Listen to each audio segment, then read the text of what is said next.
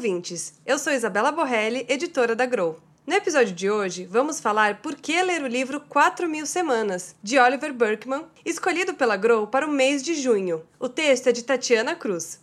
Qual foi a última vez que você assistiu a um filme inteiro sem dar uma olhadinha no celular? Ou parou para conversar com alguém por duas horas ou mais, sem sentir um aperto no peito por não estar se dedicando a alguma tarefa de estudo ou trabalho?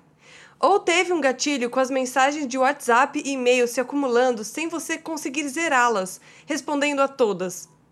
Ao contrário do aposentado feliz, entretido com os cuidados de um jardim, envolvido com o adubo da horta, a maioria de nós parece ter uma relação com o relógio um tanto tóxica.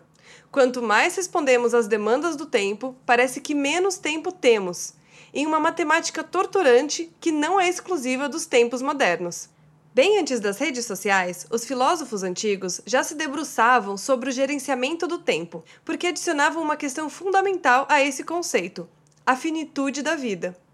Se as 24 horas do dia parecem pouco para dar conta de todas as tarefas relativas ao trabalho, imagine então transpor essa perspectiva para outro cenário, o da própria existência. Na atual expectativa média de vida de um ser humano, temos 4 mil segundas-feiras tediosas, 4 mil sextas-feiras com horinhas de happy hour e 4 mil domingos para acordar ao meio-dia, na preguiça da nossa folga. Sim, isso mesmo, 4 mil semanas. E essa evidência de mortalidade é que costura toda a odisseia filosófica engendrada pelo jornalista e escritor Oliver Burkeman no best-seller do New York Times e Sunday Times, 4 mil semanas Gestão de Tempo para Mortais, livro que você recebe este mês pela Grow. Embora o título evoque um certo ar de livro de autoajuda, Burkeman não entrega, nem promete, um manual de gestão de tempo para o leitor. Ao contrário, ele contesta qualquer compilação mágica que possa tornar a relação ser humano e tempo menos tensa. Curiosamente, cabe ao jornalista que assinou por 10 anos uma sessão no The Guardian intitulada Esta coluna vai mudar sua vida? reunir algumas advertências não muito agradáveis ao time dos iludidos em gerenciamento do tempo. Time esse ao qual nem ele escapou. Primeiro, você nunca vai conseguir esvaziar sua caixa de entrada de e-mails. Segundo, mesmo que você termine tudo o que tenha para fazer rapidamente, outras tarefas surgirão e você não terá aquele tempo de sobra para ficar com os pés para o alto. Terceiro, com a tirania da vida moderna por produtividade, mesmo que você tenha esse tempo, sentirá como se estivesse perdendo tempo. Quarto, finalmente, por mais que você planeje tudo, qualquer coisa pode acontecer na próxima meia hora. Como dito anteriormente, o próprio Berkman se apresenta como uma espécie de viciado em produtividade em processo de recuperação. Vindo de uma família que planeja o Natal ainda no primeiro semestre do ano, ele era um planejador compulsivo, um listador de tarefas, e estava convencido de que poderia haver três, sete ou doze hábitos robustos que o ajudariam a estar no controle de tudo, inclusive do tempo. Todas as dicas reunidas e compartilhadas em uma espécie de busca de um nirvana da produtividade, no entanto, não se mostraram eficazes. Por mais que planejasse uma caixa de e-mails vazia, o autor se deparava com novas mensagens. Foi aí que decidiu se debruçar sobre algo que nenhum livro típico de gerenciamento havia feito: abordar com profundidade o fato sombrio da nossa mortalidade como motivo dessa relação tensa que o humano tem com o tempo. Mais do que denunciar a indústria da autoajuda, 4 mil semanas chega acusando também as falsidades que nós mesmos criamos para negar o quão limitado é não apenas nosso tempo de trabalho, como também nosso tempo na Terra. Por que, por exemplo, apelamos para inúmeras distrações quando as coisas que mais desejávamos finalmente estão às nossas mãos para serem finalmente realizadas? Por que vivemos repetindo que iremos começar algo quando tivermos mais tempo, adiando o trabalho criativo indefinidamente? Quantos projetos não foram iniciados por medo de não sermos talentosos o suficiente? Dividido em duas partes com os sugestivos nomes Escolhendo Escolher e Fora do Controle, o livro começa convidando o leitor a mirar a finitude da vida. Quanto mais você confronta os fatos da finitude e trabalhar com eles em vez de contra eles, mais produtiva, significante e alegre a vida se tornará, diz Berkman.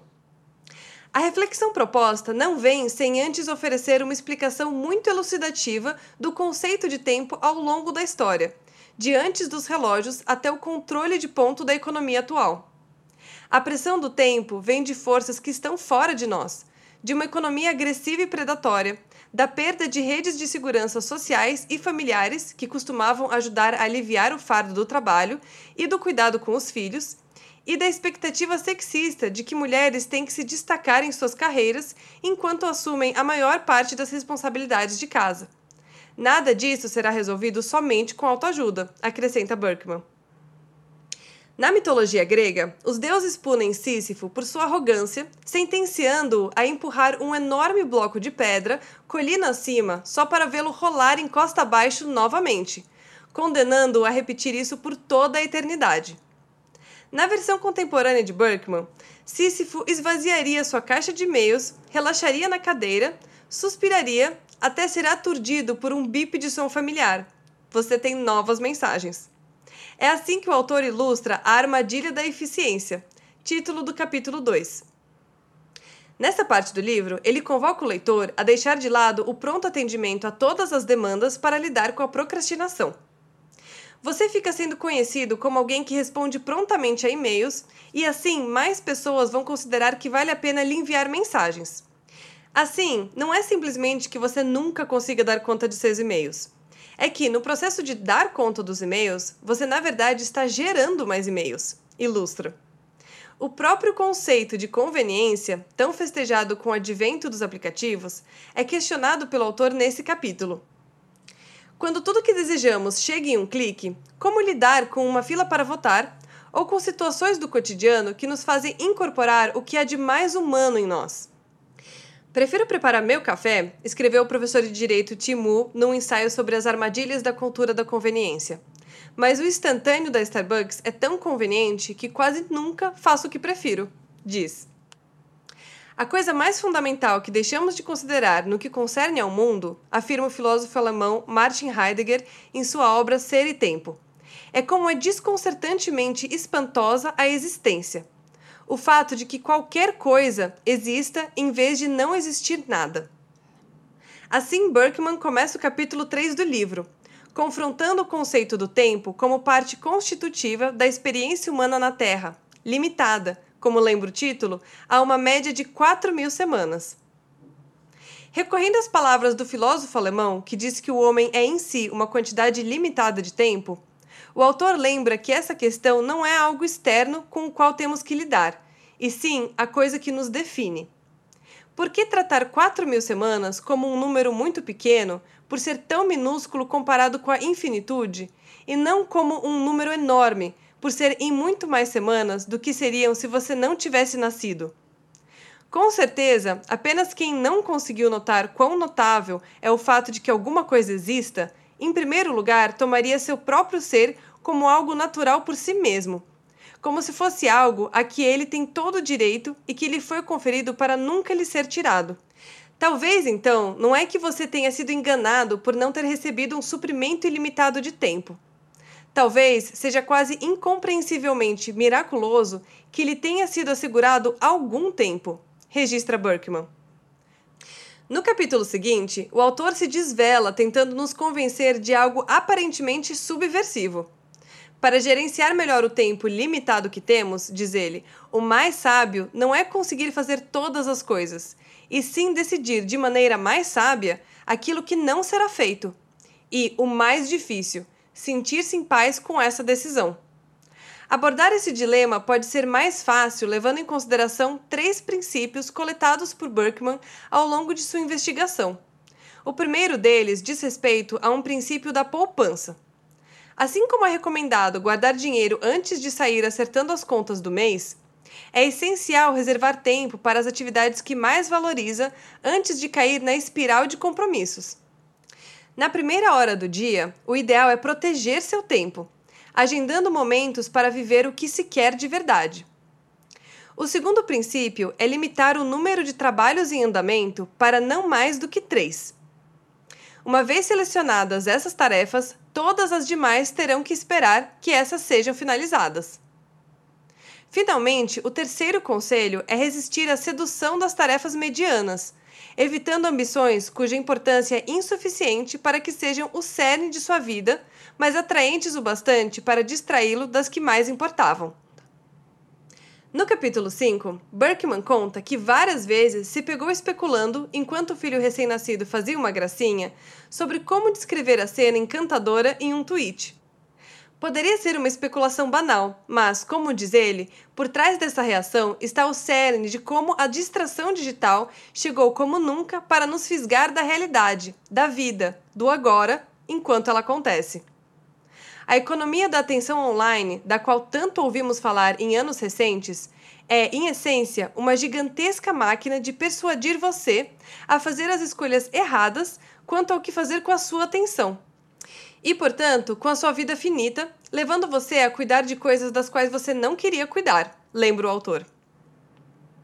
É justamente usando a alegoria de lugar que, no capítulo seguinte, Berkman procura conceituar ainda com mais clareza o que vem a ser uma distração, usando do exemplo de um ocidental que foi para o Oriente para se tornar um monge. Em vez de ser recebido de braços abertos no mosteiro, ele foi convidado a se dedicar a uma árdua tarefa. Diariamente e desnudo, deveria virar sobre si água quase congelada, no alto de um monte, no clima de mais rigoroso inverno. Durante muito tempo, o aspirante a monge procurava se distrair com pensamentos do momento de imenso desconforto. Em vão. Foi aos poucos, depois de muito sofrimento, que ele entendeu a lição que os demais sábios lhe ofereciam. Quanto mais intensamente pudesse manter sua atenção na experiência, mais perceberia que o real desconforto não era a atividade em si, e sim sua resistência em experimentá-la. Quando parou de bloquear essas sensações, entendeu o que era meditar e o desconforto sumiu. Esse impulso de distração interior, segundo o autor, é chamado de interruptor íntimo, chave que ligamos e que explicaria a razão de as distrações não serem as causas finais de estarmos distraídos, e sim de serem apenas os lugares aonde vamos buscar alívio do desconforto de confrontar a limitação. No encerramento da primeira parte do livro, depois de atravessarmos conceitos como tempo, existência e distração, na companhia de muitos filósofos e pensadores modernos, somos convidados por Berkman a refletir sobre o próprio conceito de planejamento. O problema, a fonte de toda ansiedade, é a necessidade que sentimos, do nosso ponto de vista, agora, no presente momento, de sermos capazes de saber que esses esforços se mostraram bem-sucedidos mas o futuro simplesmente não é o tipo de coisa a qual você possa dar ordens, pondera o autor. Berkman recorre ao professor de meditação americano Joseph Goldenstein para explicar que um plano é somente um pensamento, uma declaração de intenção no momento de agora de como você gostaria que fosse o futuro, embora o futuro não tenha nenhuma obrigação de se cumprir. Na medida em que pudermos parar de querer ter certeza de que as coisas serão mais tarde como queremos, estaremos libertos da ansiedade no único momento que efetivamente existe, que é este aqui. A partir desse pacto com o agora, Berkman abre as portas da segunda parte do livro e, no capítulo 8, reflete que viver mais plenamente no presente não é algo a se perseguir, e sim um fato dado. Não há outra opção, nem outra vida. No capítulo 9, ele emenda uma provocação. Porque cada vez mais estamos atrelando nosso descanso, nosso lazer, à produtividade. Por que deveríamos ter que justificar a vida em termos de economia, atrelando o descanso do trabalhador, por exemplo, a ele ficar revigorado para retomar a jornada? Segundo o autor, Aristóteles dizia que o verdadeiro lazer, que para ele significava reflexão e contemplação filosófica, estava entre as mais altas virtudes pelo seu valor em si não precisava levar a outra coisa. No entanto, na era moderna, dificilmente você encontrará alguém que não aplique a teoria da produtividade às suas horas de lazer, de modo a estar sempre aprendendo, sempre fazendo valer sua hora como uma hora faturável. No Vale do Silício, as longas horas de trabalho, o alto estresse e a pressão esmagadora por sucesso parecem estar obrigando os empreendedores de tecnologia a encontrar maneiras criativas de usar seu tempo livre, sem nenhum fim produtivo para o que fazem dentro do escritório. O cofundador do Google, Sergey Brin, por exemplo, passa o tempo aprendendo trapézio voador, enquanto o ex-CEO do Twitter, Dick Costolo, é um ávido apicultor.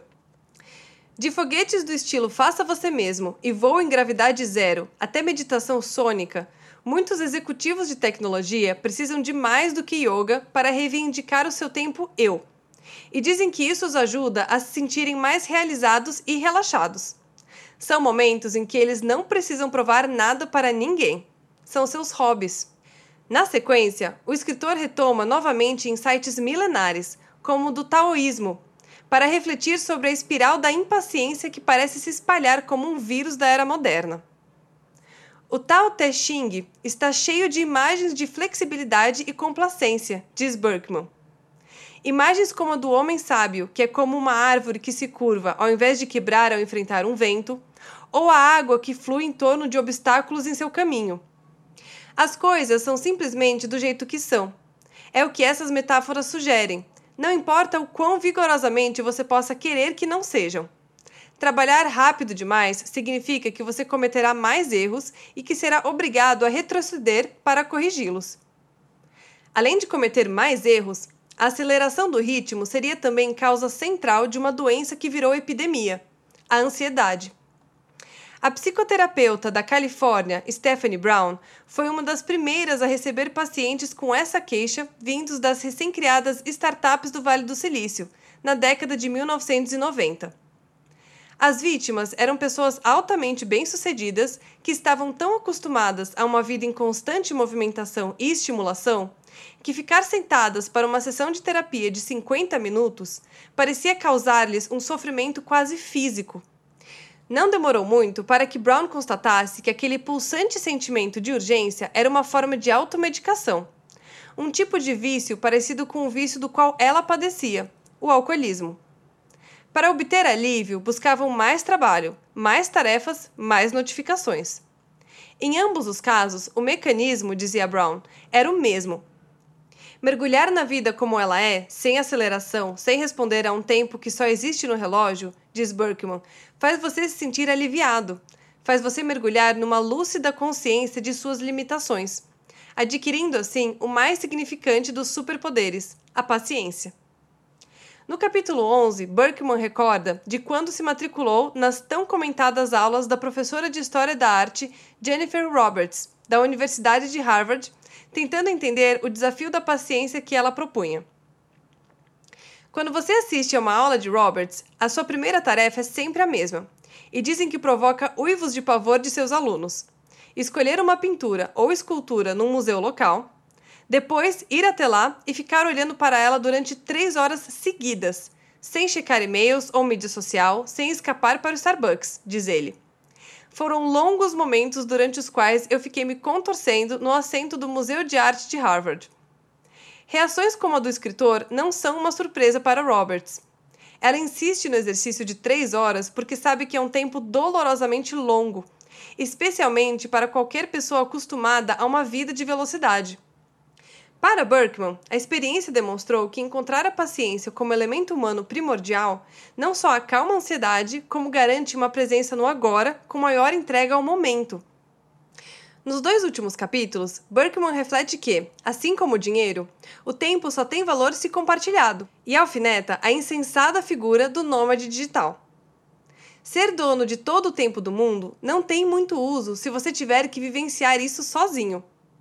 Um exemplo disso, diz o autor, são as conclusões de um estudo realizado em 2013 na Suécia, que demonstrou um dado interessante baseado no uso de antidepressivos.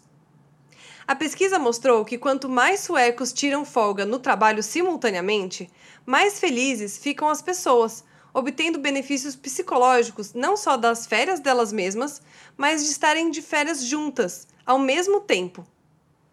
Esse senso coletivo do tempo, diz o autor, é uma questão existencial e dialoga com as reflexões do escritor Jorge Luiz Borges. O tempo é a substância da qual sou feito. O tempo é um rio que me varre junto com ele, mas eu sou o rio. Ou seja, somos a vulnerabilidade da correnteza e a própria correnteza. E por mais estranho que seja, entender isso alivia um pouco a pressão.